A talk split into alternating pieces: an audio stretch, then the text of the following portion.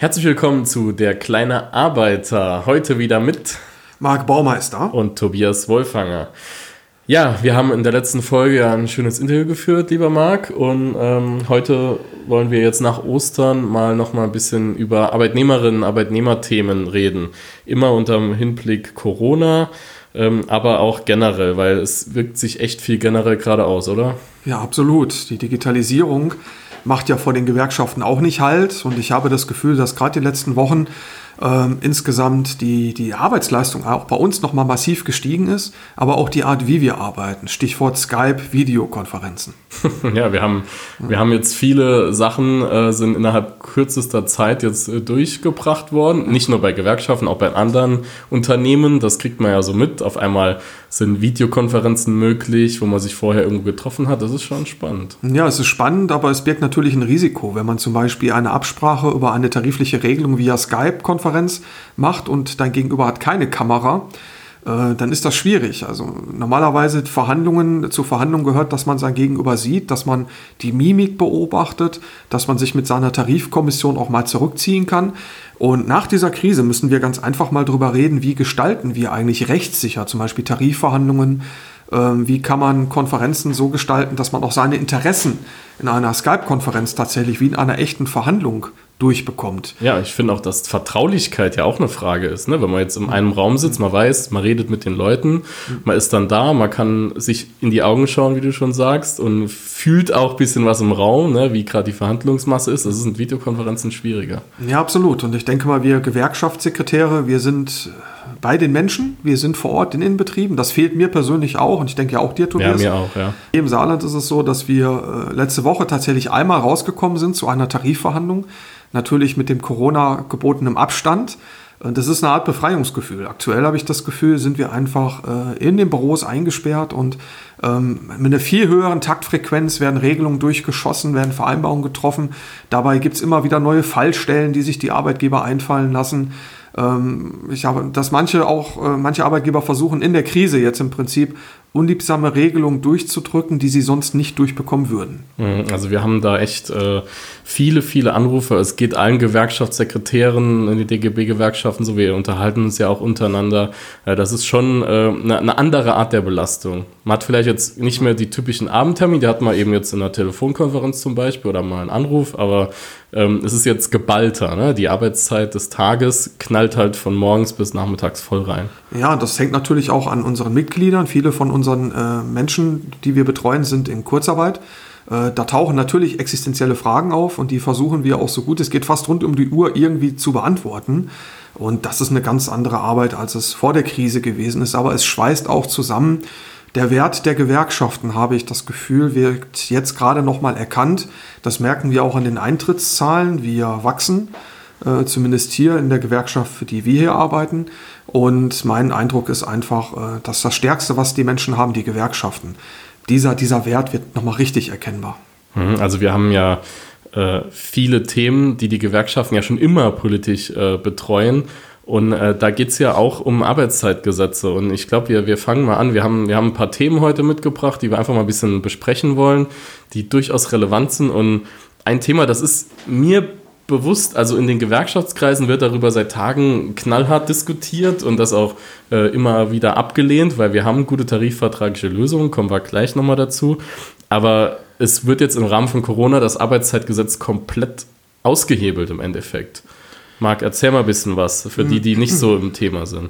Ja, das Bundesministerium für Arbeit hat an sich ein wichtiges äh, Vorhaben gehabt, nämlich es ging darum, im Prinzip die Versorgung mit äh, mit, mit Lebensmitteln, der pflegerischen Versorgung, der Daseinsvorsorge ähm, zu Zeiten von Covid-19 abzusichern. Also systemrelevant. Systemrelevant. In systemrelevanten Branchen und Berufen dafür zu sorgen, ähm, dass es nicht daran scheitert, dass die Menschen nach zehn Stunden maximal ihre Arbeit beenden müssen.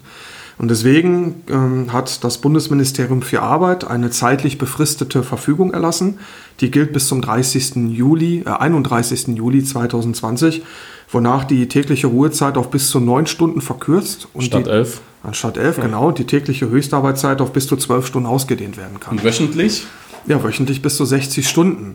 so, und wer sich an die Diskussion der letzten drei Jahre, vier Jahre erinnert, äh, ist das alles eine Forderung von einigen Arbeitgeberverbänden, die mit ihren Branchen zurück in die Vergangenheit reiten wollen.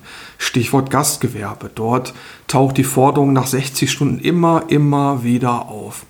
Und wenn wir uns den Referentenentwurf des Bundesministeriums für Arbeit anschauen, klar, wir haben eine Sondersituation, es ist zeitlich befristet, aber ähm, was, was macht jemand, der zehn Stunden am Tag am Band äh, steht und äh, Pizza verpackt, Salami aufs Band legt oder der äh, im Gesundheitsberuf arbeitet, wie soll er denn zwölf Stunden arbeiten können?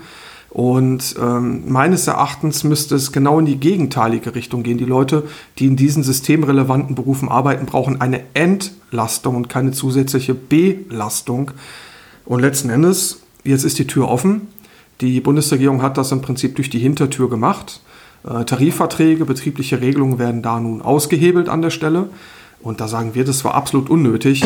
Denn über die notwendige Arbeitszeit, da entscheiden am besten die Beschäftigte, die Betriebsräte, die Gewerkschaften, die Arbeitgeber gemeinsam und nicht der Gesetzgeber. Also ausgehebelt heißt auch, dass ein Tarifvertrag, der eigentlich zehn Stunden vorsieht, der zwischen Arbeitgebern, Arbeitnehmervertretungen und Gewerkschaften äh, geschlossen wurde, dass der dann jetzt für diese Zeit auch ausgehebelt ist? Ja, der kann für diese Zeit ausgehebelt werden durch den Erlass des Bundesarbeitsministeriums. Und das äh, finden wir einfach schlimm, weil danach, ich höre schon die, die, die Hilfeschreie, wir haben keine Fachkräfte, viel zu wenige Fachkräfte in einzelnen Berufen, zum Beispiel im Gastgewerbe, äh, weil viele nach der Krise abwandern werden, in andere Berufe gehen.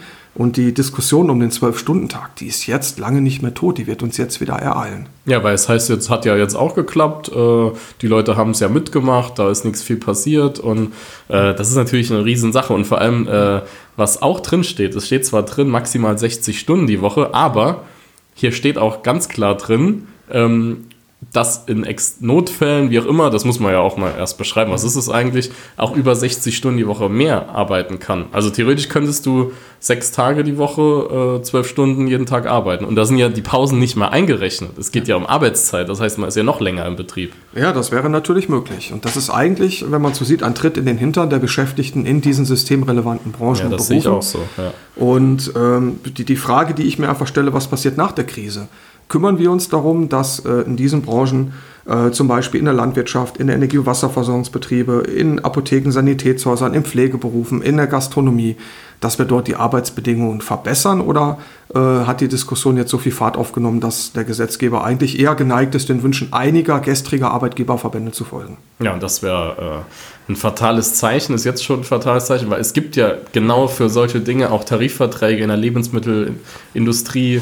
Äh, da steht ja auch, sind ja auch so für solche Ausnahmefälle ja auch Regelungen getroffen. Also die sind ja eigentlich schon da. Und am Ende des Tages geht es doch darum, wenn man irgendwo zu wenig Leute hat, die arbeiten mag, dann ist es doch am einfachsten, man nimmt sich weitere Leute, die arbeiten gehen. Weil gerade im Moment haben wir doch so viele Menschen, die äh, in Kurzarbeit sind, die keinen Job mehr haben, die irgendwas machen wollen. Ja, das ist richtig. Aber komischerweise sind ja gerade diese systemrelevanten Berufe nämlich die, die am schlechtesten bezahlt werden in unserem Land. Und ich rede mal nicht nur über das Pflegepersonal, sondern auch das, was drumherum hängt, was in der Küche zum Beispiel ist, die Leute in Krankenhäusern in der Küche arbeiten, äh, Hausmeisterservice, soziale Dienste, das sind alles auch äh, Berufe, die jetzt schon massiv äh, belastet und überlastet sind. Und wir brauchen da einfach einen Mentalitätswechsel hin zu guter Arbeit in der Fläche, hin zu geregelten Arbeitszeiten, aber auch vor richtig oder einen Wechsel hin zu guten Arbeitsbedingungen in diesen systemrelevanten Berufen. Ja, und vor allem, äh, das passt gerade gut, äh, wer es mitbekommen hat, äh, der, der Bund, die Bundesvereinigung der Arbeitgeber in der Pflegebranche, BVAP, hat ja mit, mit Verdi einen äh, Tarifvertrag jetzt geschlossen oder verhandelt, 1500 Euro Zuschuss für Pflegekräfte. Aber das ist was, das, was du sagst. Also es ist tatsächlich dann für die natürlich super, nur für die Pflegekräfte. Die Leute, die dort in der Kantine zum Beispiel arbeiten, äh, als Köche oder als Ausgabeleute, die kriegen da gar nichts von, obwohl die ja auch in diesem Bereich arbeiten. Genau, Tobi. Und das ist das, was halt nicht, nicht fair ist und nicht gerecht ist. Und ich finde, wenn, dann sollten alle Beschäftigten, die in dieser Wertschöpfungskette arbeiten, äh, gleichermaßen bedacht werden. Ganz klar, das, was, was unsere Pflegekräfte hier leisten, das ist übermenschlich. Das ist aber auch immer schon übermenschlich gewesen. Und ja. äh, wir müssen uns alle vorwerfen, äh, da zu wenig hingeguckt zu haben. Äh, wir Gewerkschafter, auch die Kolleginnen und Kollegen von Verdi, haben es gemacht. Die legen den Finger seit Jahren in die Wunde. Aber die Politik muss erkennen, dass es äh, nicht möglich ist, gewisse Branchen und äh, Einrichtungen in unserem Land nur nach Rendite zu betrachten. Im Gesundheitssystem darf die Rendite nicht über allem stehen. Hier muss der Staat in Vorleistung treten. Wir freuen uns darauf, die Diskussion ähm, nach der Krise zu führen. Was ist systemrelevant unterm Strich? Ähm, und was oder wo muss der Staat sich einfach stärker engagieren. Ja, und da äh, werden wir auch die Kollegen von Verdi natürlich als äh, Mitgliedsgewerkschaften im Deutschen Gewerkschaftsbund auch mit unterstützen. Äh, das ist eine ganz relevante Sache, genau wie die anderen äh, Berufe, die aktuell für systemrelevant erklärt wurden. Vorher waren sie es nie, jetzt ist mal eine echte Krise, nicht eine Bankenkrise, die von Bankern selbst gemacht wurde, sondern äh, wirklich eine Krise, die wir alle, wo wir alle gleich sind, egal ob wir eine Krawatte tragen oder ein Hemd ne, oder kein Hemd oder ein Unterhemd vielleicht sogar noch. Ähm, da sieht man halt auch, die Wertigkeit äh, verschiebt sich jetzt und nur klatschen reicht nicht. Ja, absolut. Ich hoffe, dass auch die Beschäftigten das verstehen, dass nur durch Zusammenhalt etwas erreicht werden kann. Jetzt zeigt sich einfach auch, dass die Branchen, in denen Mitbestimmung kein Thema spielt, weil die Beschäftigten ihre eigenen Rechte freiwillig, muss man ja sagen, verschenken mitzubestimmen. Ne? Ja. Ähm, gerade in diesen Branchen sind die Bedingungen schlecht. Und ich hoffe wirklich auch am Beispiel des Gastgewerbes, dass die Menschen nach der Krise verstehen, was dazu geführt hat, dass das Kurzarbeitergeld zum Beispiel nicht aufgestockt wird. Mhm. Warum Betriebe sich hier verweigern, warum auch die Politik die Beschäftigten nicht ernst nimmt in diesen Bereichen. Also Zahnärzte äh, bekommen staatliche Zuschüsse, ne? bekommen also die Möglichkeit im Prinzip bis auf 90 Prozent ihres Einkommens aufzustocken. Wenn man so will, kann man sagen, die bekommen 90 Prozent Kurzarbeitergeld. Vom Staat aber finanziert. Vom Staat finanziert, so. Und äh, die Beschäftigten in, in Gastgewerbe zum Beispiel, die werden mit 60 oder 67 Prozent abgespeist, gehen in der Regel ohne Zuschüsse nach Hause.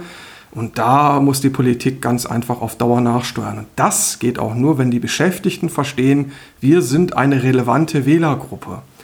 Die Menschen im Gastgewerbe haben auch eine Stimme, die sie im nächsten Jahr in der Wahl ohne abgeben werden. Und unsere Aufgabe als Gewerkschaften ist es, dieser riesengroßen Gruppe von Beschäftigten eine Stimme zu geben, ihre Interessen zu vertreten und den Leuten klarzumachen, Leute, wählt nach der Krise Betriebsräte. Das ist jetzt einmal passiert und das passiert uns kein zweites Mal. Ja, Marc, wenn wir gerade über das Thema Arbeitszeitgesetz und Aufweichung und Sonn- und Feiertagsarbeit geredet haben, ähm, möchte ich mal doch mal noch mal ein Beispiel nennen, weil äh, ich finde, das muss man auch mal ansprechen. Äh, ein, ein, großes Kaufhaus mit ein paar Millionen Umsatz äh, hat äh, sich dazu entschlossen, äh, aus Entlastungsgründen ähm, an Karfreitag zu öffnen das ist auch so ein Auswuchs, der jetzt aus diesen Verordnungen herausgeht. Gerade in einem Land, wo wir so strikte Vorgaben eigentlich haben, wird das einfach so geduldet. Ja, das ist schade. Man muss natürlich auch sagen, das ist jetzt kein Betrieb, der tarifgebunden ist. Und wir wollten, oder der kleine Arbeiter wollte auch wissen, äh, werden die Beschäftigten dort tariflich entlohnt, kriegen sie wenigstens Zuschläge dafür. Und diejenigen, die das befürwortet haben, auch ähm, Politiker vor Ort, konnte oder wollte das nicht beantworten. Und wir sagen deswegen, man muss das Gesamtbild einfach sehen. Ne? Ähm, wenn ich ja. so einen Betrieb supporte und unterstütze, dann muss ich auch wirklich sagen, ey komm, da muss ich in erster Linie mich mal hinstellen und sagen, halte ich an Tarifverträge. Ich sehe für die Beschäftigten einfach keine Entlastung. Das ist eine zusätzliche Belastung. Die haben genug gearbeitet und haben auch verdient, äh, Ostern, Karfreitag bei ihrer Familie zu sein und nicht im Laden. Und die Freiwilligkeit äh, wage ich da mal glatt anzuzweifeln, einen Betrieb, der nicht tarifgebunden ist. Ja, ich stelle mir das dann wirklich bildlich vor. Ne? Der Chef kommt und sagt, hey, äh, wir entlasten euch, indem wir Karfreitag natürlich zulassen. Und die Antwort der Beschäftigten ist dann tatsächlich, nee, nee, Chef, äh, wir, wir wollen auf jeden Fall arbeiten an Karfreitag, weil das entlastet uns wirklich. Ja, so ist es ja dann dargestellt worden. Dann stellen wir Böses dabei denken, das ist klar, so, sowas fällt an sich wie ein Kartenhaus in sich zusammen. Und äh, toll ist, dass dann die Saarländerinnen und Saarländer dann eben nicht diesen Betrieb gestürmt haben, äh, sodass das wahrscheinlich auch wirtschaftlich eher ein Misserfolg war. Man kann über vieles reden, man muss aber auch mal die Kirche im Dorf lassen, weil das Einkaufsverhalten hat sich doch schon entzerrt. Die Menschen, die in Kurzarbeit sind, die sind nicht mehr darauf angewiesen, abends nach Feierabend um 18 Uhr in den Laden zu rennen, in den letzten zwei Stunden einzukaufen. Ich erlebe es ja selber. Äh, wenn, wenn ich äh, in, in die Stadt gehe, ne? abends nach Feierabend ist relativ wenig los, die Leute gehen über den Tag verteilt jetzt anders einkaufen. Wir halten es nach wie vor für unnötig, aber das ist eine Diskussion, die muss man danach einfach mit solchen Betrieben, auch mit einigen Politikern einfach nochmal führen. Einfach die Wertigkeit, den Stellenwert mal zu hinterfragen. Ja, weil die größte Gruppe der Menschen in Deutschland, das haben wir in einem vorherigen Podcast schon mal gesagt, sind eben die abhängig Beschäftigten. Ja, Tobin, genau das ist das, was der kleine Arbeiter will. Der kleine Arbeiter will nämlich den Beschäftigten eine Stimme verleihen. Und das ist ja unser Projekt für die, die jetzt das erste Mal reinhören. Wir wollen, dass die kleinen Arbeiter, in Anführungsstrichen der kleine Arbeiter, die kleine Arbeitnehmerin, ähm, kapiert, dass sie einen Wert hat in dieser Gesellschaft. Ja, und äh, da kann man schon mal direkt zwischendurch mal verweisen auf unsere Social Media Seiten. Also bei Facebook könnt ihr uns folgen. Da, da äußert sich der kleine Arbeiter auch hin und wieder mal zu Themen. Äh, wie ihr sehen könnt, ist auch äh, ganz gut angenommen schon. Äh, freuen wir uns auf viele weitere folgende. Ähm, natürlich auch bei Twitter und bei Instagram findet ihr uns auch unter der kleine Arbeiter. Ja, Marc, ähm, ich hätte einen kleinen Vorschlag. Wir haben, wir haben jetzt, äh, wir sind jetzt gut reingestartet mit unserem neuen Podcast und ähm, wir haben das, wie man so einen Podcast so macht, haben wir so ein paar äh, uns eine Rubrik überlegt. Mal eine erste Rubrik, die wir gerne öfters bringen werden. Wir haben nämlich sehr viel Stoff und die Rubrik heißt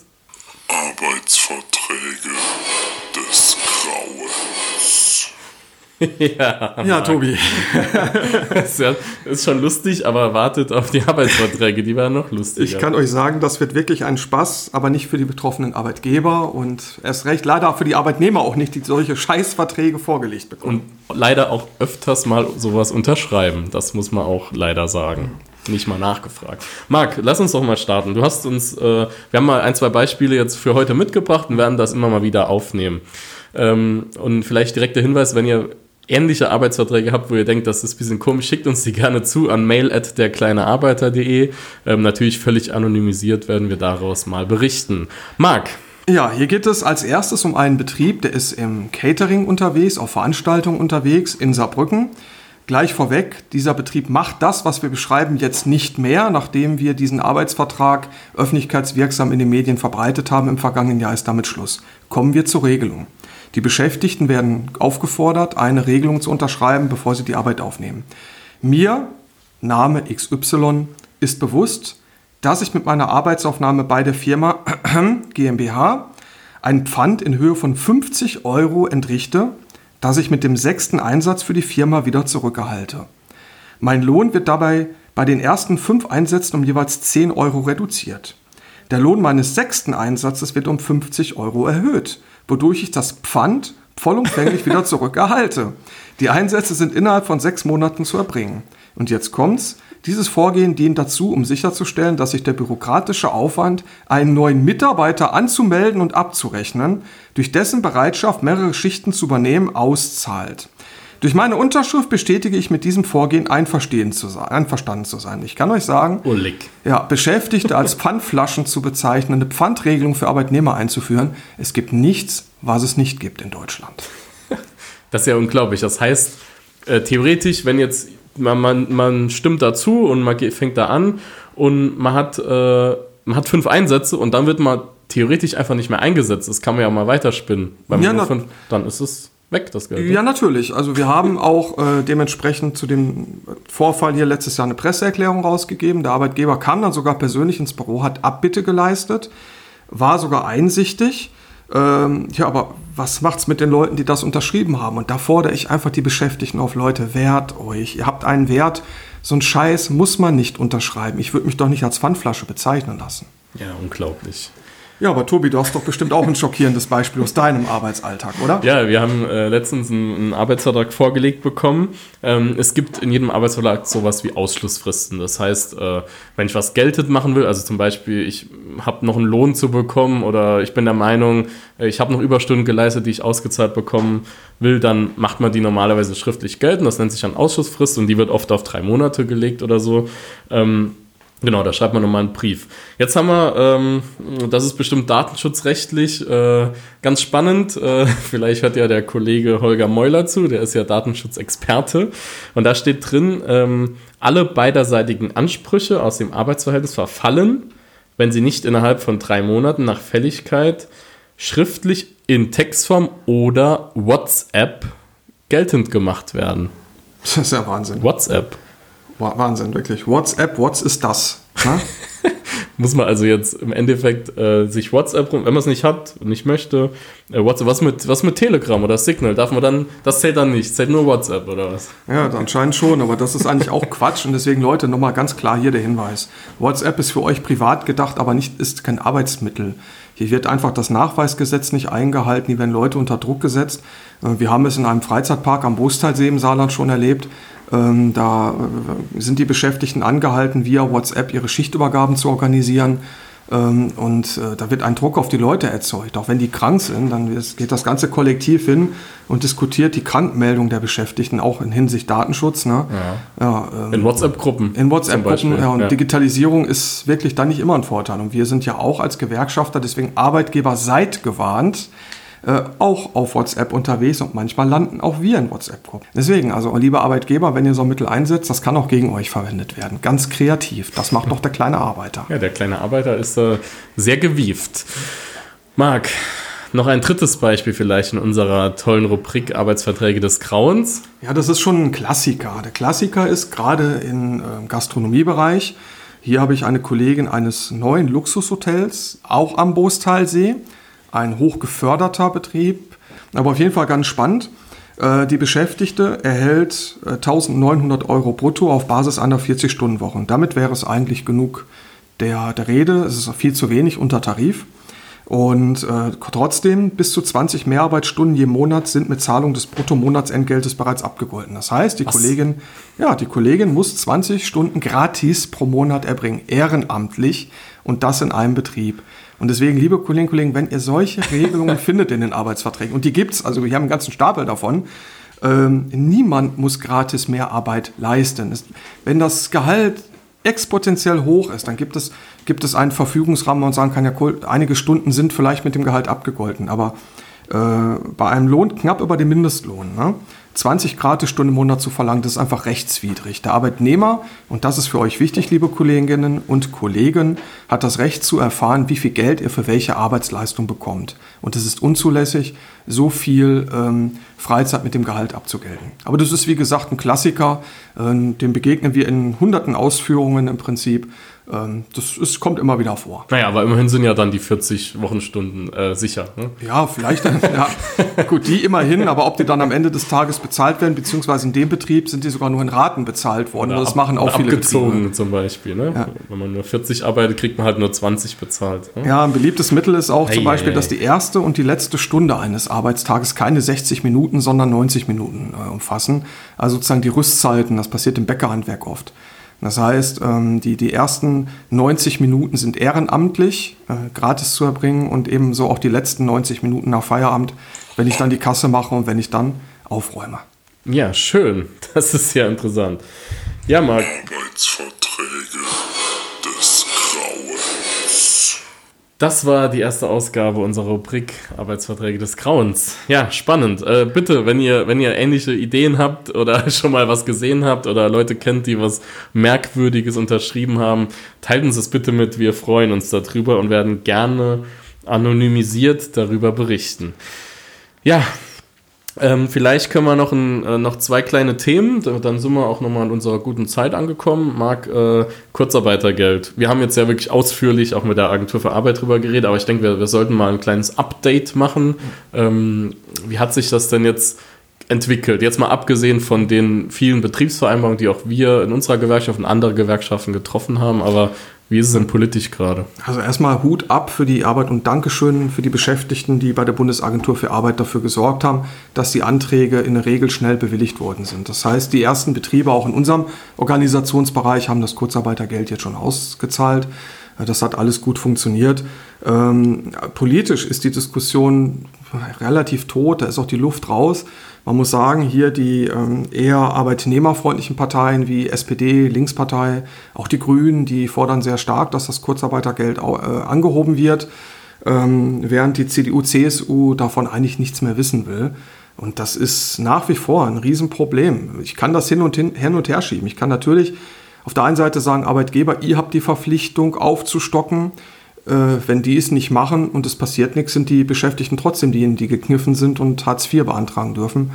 bzw. Aufstockung beantragen dürfen. Und deswegen hier ist nochmal ganz deutlich zu diskutieren, die Kurzarbeiterregelungen gehören nicht nur auf den Prüfstand, die gehören einfach geändert. Ja, vor allem, äh, es kann ja nicht sein, dass man Arbeitgeberinnen, Arbeitgebern das erlässt, die Sozialversicherungsbeiträge erlässt, ohne und dann erwartet, erwartet aber nur, dass sie einen Teil davon an die Beschäftigten abgeben, ohne das in irgendeiner Regelung festzuhalten. Und dass das natürlich dann viele einfach nicht machen, weil sie es nicht müssen äh, und weil sie eben in Betrieben auch sind, die nicht mitbestimmt sind, kein Betriebsrat, also keine Betriebsvereinbarung notwendig, sondern jeden Mitarbeiter kann man einzeln unter Druck setzen, das Ding zu unterschreiben. Das ist ein Riesenproblem. Ne?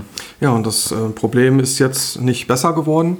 Äh, was natürlich jetzt ist, jetzt kommen auch die ersten Anrufe unserer Mitglieder rein ähm, die wirklich nicht mehr wissen, wie es weitergeht, wie sie ihre Miete bezahlen sollen, äh, die jetzt zum Amt rennen und einfach auch gedemütigt sind. Und das ist halt einfach, man muss ja sehen, das Kurzarbeitergeld ist ja kein Geschenk. Die Menschen zahlen ja dafür in die Arbeitslosenversicherung ein. Und ähm, die Politik hat äh, den, den Rufen der Beschäftigten, auch der Gewerkschaften, äh, nicht gehört, ist, ist den Forderungen nicht gefolgt. Ähm, und auch da kann ich sagen, wir haben im nächsten Jahr ja Wahljahr. Und es kann ja nicht sein, dass die Gewinne immer nur privatisiert werden und äh, in schwierigen Phasen wird alles sozialisiert. Und da muss man einfach auch den Politikern die Frage stellen. Das haben wir übrigens auch gemacht, auch bei unserer NGG hier. Äh, aber wenige äh, Politiker haben darauf geantwortet. Klar ablehnend hat sich die FDP geäußert. Ähm, auch in Baden-Württemberg, im Saarland liegt uns noch keine Antwort vor. Nicht sehr überraschend. Nicht Natürlich sehr nicht sehr überraschend, aber halt, ja, das ist halt die Frage, wenn man als ja. Partei sich nur auf einen Teil der Gesellschaft festlegt und die Arbeitnehmerinnen und Arbeitnehmer nicht als gleichberechtigt betrachtet, dann ist das so. Und äh, der kleine Arbeiter wird auch, denke ich, nächstes Jahr zur Bundestagswahl mal Fragen formulieren und Fragen stellen an die Politiker.